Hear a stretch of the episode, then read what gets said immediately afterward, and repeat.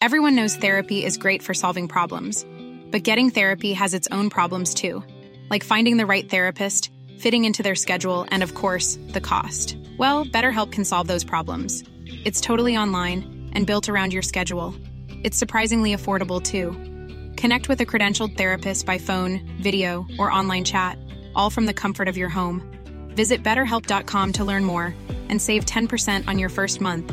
That's BetterHelp H E L P. El diputado de Morena, Carlos eh, Castillo Pérez, fue justamente el promotor de esta iniciativa y lo saludamos justamente, diputado eh, Carlos Castillo Pérez, eh, presidente de la Comisión de Transparencia y Combate a la Corrupción del Congreso de la Ciudad de México. ¿Cómo está? Muy buenas noches. Hola, ¿qué tal? Muy buenas noches. Aquí a tus órdenes. Gracias por platicar con nosotros. Primero, ¿qué es lo que establece este dictamen? ¿De qué se trata esta ley anticorrupción aquí en la capital? Pues mira, eh, después de que la Corte invalidó la, la ley del sistema anticorrupción de la ciudad, nos dimos a la tarea en el Congreso de la Ciudad de México de llevar a cabo este dictamen. Eh, cabe de destacar que se aprobó por unanimidad por el Pleno del Congreso de la Ciudad de México y se trata de alinear a todas las instituciones de la Ciudad de México para combatir y erradicar la, la corrupción. Esto quiere decir que anteriormente había esfuerzos aislados en temas de investigación, en el investigación de servidores públicos, de hechos de corrupción. Ahora se va a crear un sistema donde se van a alinear todas las instancias de la ciudad para eh, fiscalizar el gasto público e investigar posibles hechos de corrupción. Ahora, cuando estamos hablando en materia de corrupción en la capital, ¿a qué sector nos referimos o cuáles son los focos rojos que hay? ¿En qué, en qué, este, en qué dependencias o en qué instituciones, por ejemplo? Bueno, pues nos referimos a que el sistema local anticorrupción va a estar observando el proceder de los servidores públicos del nivel más cercano a la gente que son las alcaldías, del nivel del gobierno de la ciudad y del nivel en el ámbito del Poder Judicial y del ámbito legislativo. Es decir, que eh, los servidores públicos eh, actúen de buena manera con el presupuesto público y el tema de adquisiciones, obras, servicios eh, para la comunidad. Ahora, es importante en dónde la ciudadanía puede tener a ciencia cierta o puede acceder a este documento para estar preparado, porque finalmente el que es víctima de extorsión o el que se puede prestar en algún momento también en la corrupción es el mismo ciudadano. ¿Cómo estar informado acerca de estos delitos y de cómo van a ser castigados ahora? Pues mira, eh, la ley que acabamos de aprobar eh, se estará publicando en próximos días en el Diario Oficial de la Federación eh, te comento, la ley ya la aprobamos en el Congreso. Sí. Pero ahora pasa a la Consejería Jurídica y le toca a la Consejería Jurídica eh, publicar eh, el ordenamiento y a partir de que se publique ya entra en vigor. Pero lo importante que tú comentas es que para que haya corrupción tiene que haber dos personas. Es definitivo. Es decir, sí. la corrupción viene del policía que pide dinero para no multarte, pero también la corrupción viene del ciudadano que le ofrece dinero al policía para que no se le multe. Entonces, ahí necesitamos, eh, perdón, pero ando en el tráfico. No, se preocupe, yo lo entiendo perfecto, que está tremendo el tráfico además ahorita.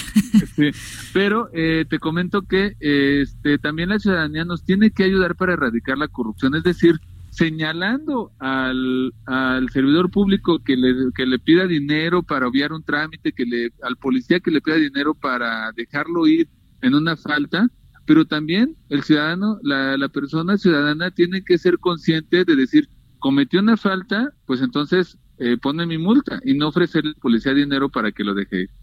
Y es que cuando hablamos de corrupción, de corrupción, es, pensamos en grandes eh, robos o, o eh, atracos millonarios, ¿no? Cuando la verdad es que la corrupción es darle dinero al franelero, ¿no? E, ese también es un acto de corrupción. Si van a buscarte y preguntan por ti, diles que no estoy.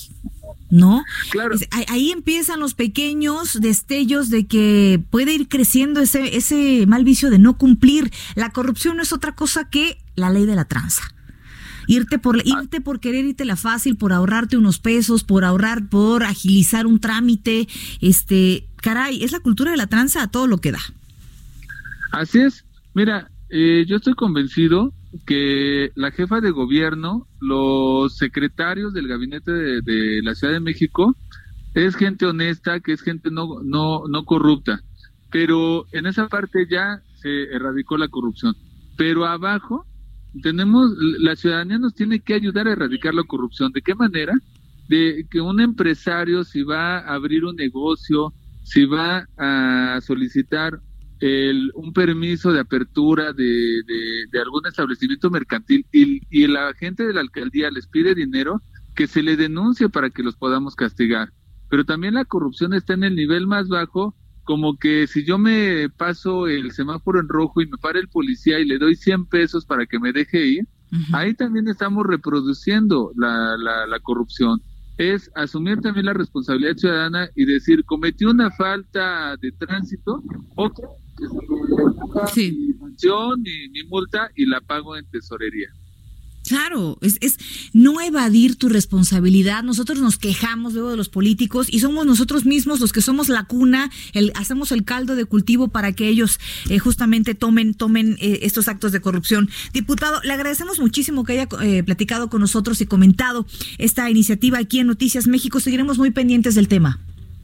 Pues muchas gracias por el espacio y quiero decirle a la comunidad de la Ciudad de México que estamos trabajando para erradicar la corrupción, que es uno de los males eh, junto con la inseguridad que nos aquejan en la Ciudad de México. Muy bien, seguiremos pendientes. Muy buenas noches. Gracias, buenas noches. Es el diputado morenista Carlos Castillo que nos hablaba de esta iniciativa Ley de Anticorrupción en la capital. 8 de la noche con 28 minutos. Vamos a tendencias, corte y volvemos. If you thought the only way to get a more defined jawline with natural looking results was through surgery, think again. Juvederm Volux XC is a non surgical injectable gel filler that improves moderate to severe loss of jawline definition and can help you achieve natural looking results with little downtime. Even better, this improved definition lasts up to one year with optimal treatment. No maintenance required. Improve jawline definition for a smooth, sculpted look with Juvederm Volux XC. For important safety information and to find a licensed specialist, visit juvederm.com. That's J U V E D E R M.com. Not for people with severe allergic reactions, allergies to lidocaine, or the proteins used in Juvederm. Common side effects include injection site redness, swelling, pain, tenderness, firmness, lumps, bumps, bruising, discoloration, or itching. There's a risk of unintentional injection into a blood vessel, which can cause vision abnormalities, blindness, stroke, temporary scabs, or scarring. Talk to a licensed specialist to find out if it's right for you.